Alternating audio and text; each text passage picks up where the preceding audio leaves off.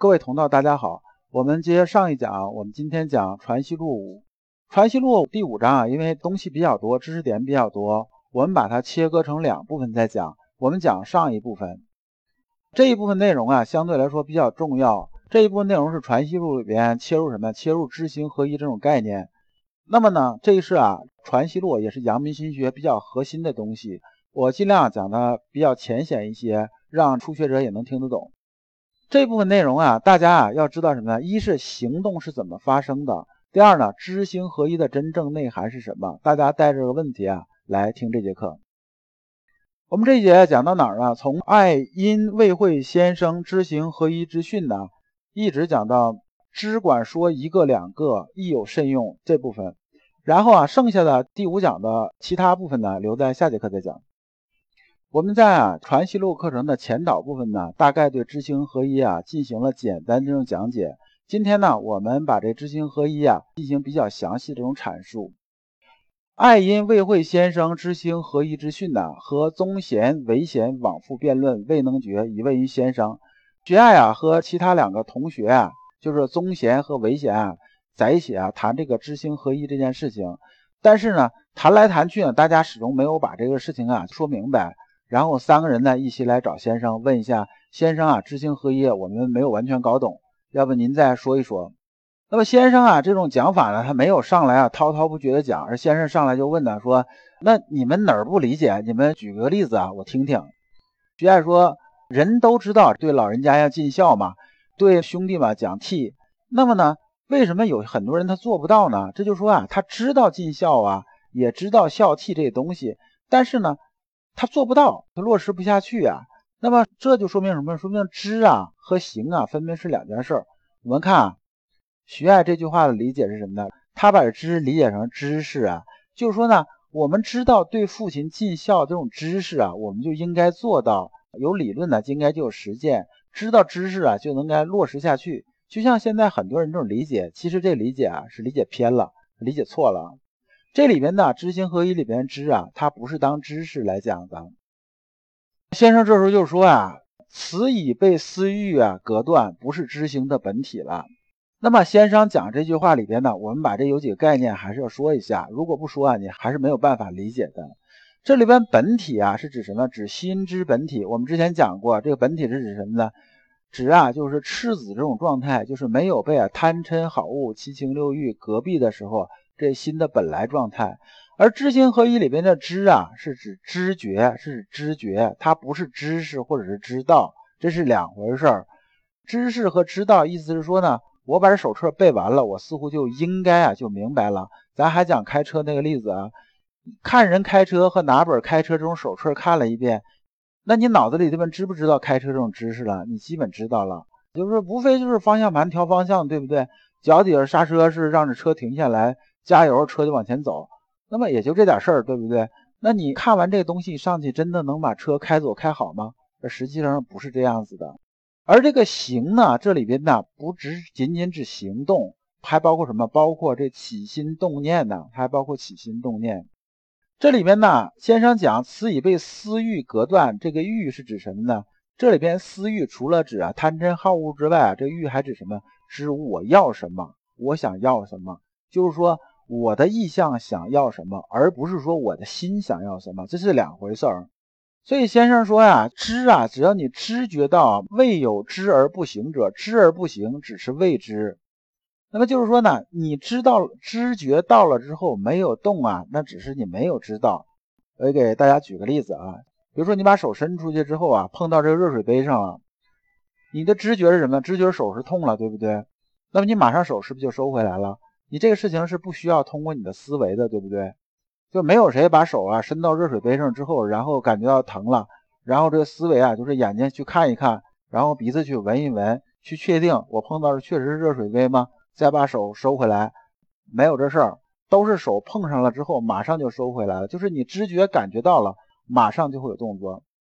先生啊，接着说说啊，你看《大学》里边啊，这《大学》这本书里边已经指出了个真知行与人看。比如说，如好好色，如恶恶臭啊，见好色属知，好好色属行。我把这段啊，我用白话跟大家讲一下啊。我先把这行啊这个东西啊展开了说。行啊，我们一般人认为行是什么呀？行就是行动啊，就是我去做这个事情了，我开始动了，我开始有行动了才算行。其实不是这样子，行啊是从心里边一冲动那开始就已经是行的第一步了。第二步呢是心里边呢有这个冲动了，然后心里面有个感受，这是第二步。第三步啊是说你才有动作。你比如说像好好色这个事情，就是说啊。我们在街上见着一个美女啊，我们第一眼看着美女的时候，心里头马上就有一种冲动啊，就是我们心在动了，心已经动了，这是你行啊的第一步。然后这个动是什么一个动呢？是心有喜欢的，说哎呀，这个美女好漂亮，我心里好喜欢。那么这是你第二步，第三步才是你过去跟人家说啊，说美女啊，能不能加个微信呢？留个电话，这才是行的第三步。我们行啊是分节奏啊，是讲一二三的，所以说。雾雾臭啊，讲的意思是说啊，我们走在路上，远处啊就是有一粪坑，是不是？我们在没看见之前的时候，鼻子里边飘过来味道，这种臭味的时候啊，你闻到这臭味，心里边是不是从平静的状态马上就有一丝丝波动啊？这个冲动开始了，然后这臭味给你的感觉，你就马上意识到那边可能有个粪坑，你心里边是不是有这种厌恶啊？想吐这种感觉就出来了，然后啊，你才采取第三步这种行动，我是绕开啊，还是捂着鼻子？那不是说啊，这个恶臭过来了之后，闻到之后啊，你再分析了完了之后，又重新呢，就是发心动念呢，再去思考，又立个别个心思啊，去厌烦他，去心里边有恶心这种感觉，不是这样子的。那么如果这个人呢，比如说这鼻塞了，是不是啊？他感冒了，鼻子堵了，他从这儿走的时候，那边粪坑也得有味道，对不对？但是他啊是闻不到的，他闻不到的时候，他就没有感觉到，他心里头是不是还是很平静？他就没有那一丝冲动。那么呢，他就直接从边上走过去了，他没感觉，那么他就没有知，没有知就是没有知觉到这些事儿，自然而然就谈不上呢行动的一二三步了。所以啊，我们在平常啊入世的时候说错话、做错事情啊，往往是因为什么呢？刚开始这么一个冲动。打个比方啊，比如说你看见这个人的时候啊，你看见人你就不喜欢，这时候你一冲动啊，你就不喜欢。那么往下这种行为啊，很可能你对他就是不友好这种行为。比如说，你看着领导就不舒服，你看见他之后啊，你可能就挂相了，就是你脸上就带出不高兴这种表情了。那么我们人和人之间相处是这样的，往往啊，我感觉到你对我这种反应是什么，我才确定我的反应。反过来之后，你再看到我的反应啊，然后再确定你的反应。这行动之间呢，它是互相影响的，就有点像两面镜子中间呢。你把这只手伸出一个手指的时候啊，这个镜子里边看见的是一串手指啊，那边看的也是一串手指。大家没事可以回去，自己这个试一下。实际上，我们人和人间这种交互，就是我们入世的是这样子。如果是我们真能做到修心性啊，待所有人都是一模一样的，就说我看见他之后啊，我心里头是没有什么的，没有上来就有贪嗔好，我看他是高兴还是不高兴，我还是这种平和的这种态度。那么呢？我也不卦象，就是我心态非常平和嘛，对不对？那我想他跟你在一起交流的时候、办事的时候，他可能也是一种客观、理性、平和的态度来跟你这种办事。那么大家之间呢，这种冲突性的东西就会少很多，我们也很难在这种心态下说错话、做错事儿。所以先生啊，接着就把他刚才讲这套东西啊，又展开了说一下。它里边呢，我就不细细说了，因为刚才我用白话音举的例子。我们说啊，有些人呢，他知道孝啊，知道悌啊，那么呢，必然是他已经做到了，才是说他知道孝悌。如果他只会说这孝悌的这种话呀，那么呢，不是真的知道孝悌，他就没有感知到嘛。那比如说，还是刚才那个说粪坑那个例子吧，对不对？那我们肯定以前呢，知道这个粪坑啊，它是很脏的，是不是？它里边是什么很恶心的，所以我们闻到这味道，马上第一反应就是什么？绕着远点很脏啊。所以啊，先生举例子说啊，说所谓知痛啊，是因为以前已经痛过了；知寒呢，以前已经是寒过了；知饥呢，以前是挨过饿，知道挨饿是啥感觉了，那么才能算是知。不能说啊，就是这人没挨过饿，坐这听人家非洲难民讲了一圈，说，哎，挨饿是什么什么感觉，然后他就跟别人讲说，挨饿是这种感觉，怎么样怎么样的，这不是知，这是假知，这不是真知啊。所以啊，圣人教人的时候啊，必然他是这样子的，否则啊，他就不是真的知道。比如说弑父尽孝这种事情吧，或者是这个女同志带孩子这种事情，女同志带孩子，她会带孩子和不会带孩子呢，他必然是以前他带过了，他才会带，他干过这个活他知道，而不是说他背了几本育儿字典呢，然后搞了几本啊这种指南呢，然后回来跟你说这孩子该怎么样怎么样，这个啊是纸上谈兵，这不是真知，这是假知。所以啊，这种紧要的功夫啊，知行啊是在一起的，只有你真的知道了。做过了，知道是怎么回事儿才可能把行啊走到点子上。那你非要把它分开说啊，这就是失去了圣人这种利益了。知行之间呢，它是一个无缝连接的，就是说我们看到这个东西，马上啊，我们心里有这种冲动，它中间是没有时间差的。所以知行啊是个硬币的两面，它是完全是不可分的。先生接着又说啊，说见好色属知，好好色属行。这个意思啊，他把知行啊这边就总结了一下，说见好色这种瞬间呢，心有喜欢就是知，就是我看着美女啊，我心里头马上啊有这一冲动啊，就往这喜欢这个方向倒，这就是知。见着好色有喜欢呢，然后开始分出好物啊，这就是行的这种开始，就是我这个导向这冲动啊，往好物这方向一倒，这行啊就已经开始了，就是我心里面冲动啊是喜欢还是厌恶。那么有这个分别心了之后啊，这行就已经开始了，这就是知和行的关系。所以啊，先生后面讲的就是说，知见那好色时已自好了，不是见了之后又立个心去好。讲这段的意思啊，跟咱们前面讲的意思是一样的，就说呢，我们只要知觉到了，马上啊，心念就会动，心念这个一冲动一动啊，行就已经开始了。没有知觉到的时候，自然就没有行这种产生。这个知行合一指的什么呢？就是说知觉到心就动，那么知到行是无缝连接，实际上就是对前面这部分的一个总结。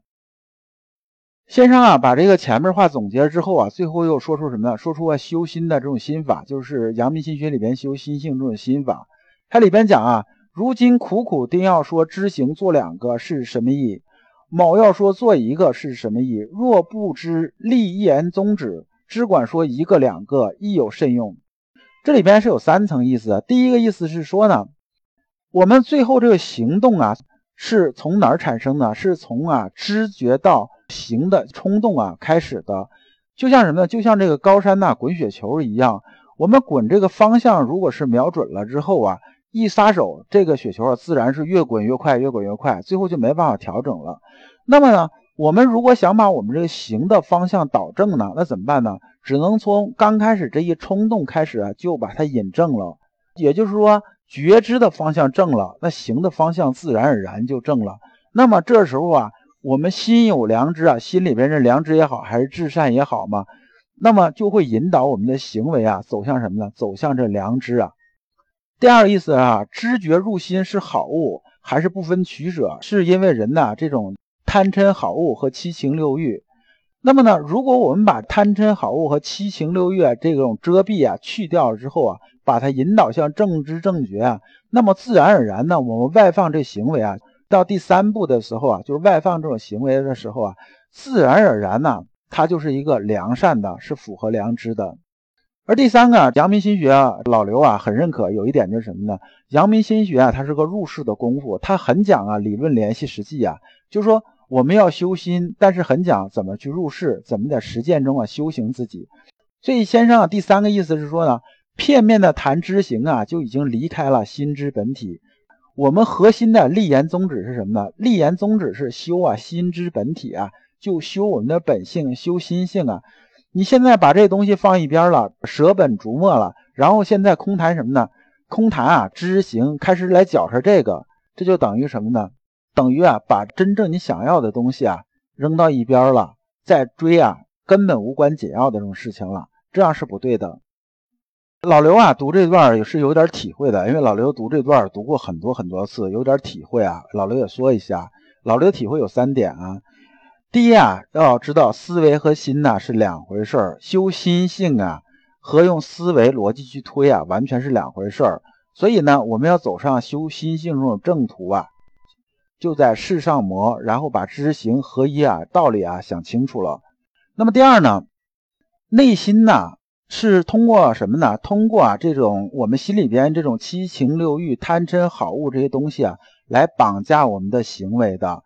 我们只有啊，把能绑架我们行为的东西去除掉啊，我们做出来的这种行为啊，才是我们内心呐，就是我们内心心之本体啊发出来的东西。我们内心纯良啊，做出的行为自然也是纯良的。那么第三呢，我们修心性的时候要注重啊什么？注重反观觉照啊，就是内观呐。我们不断的来观察什么呢？上一节我们讲的明心见性那些东西，就是我们不断的要做明心这件事情。我们观察自己内心，了解自己啊，才能逐渐开始啊修到见性这种程度。这样才是我们修心的这种正道。这一讲啊，我们就讲到这里。我们下一讲啊，讲内心感受的这种真相。感谢诸君。老刘所讲的都是老刘啊近二十年啊自己修心的一些心得和体会。老刘啊，一直相信修身之道在于互相印证，同道为鉴，共同进步，是我们修身的这种必由之路。如果啊，诸位同道对老刘分享的内容比较感兴趣，愿意一起交流、聆听更多的分享，可以通过专辑介绍里边的联系方式联系老刘。今天的内容就到此结束，再次感谢诸君。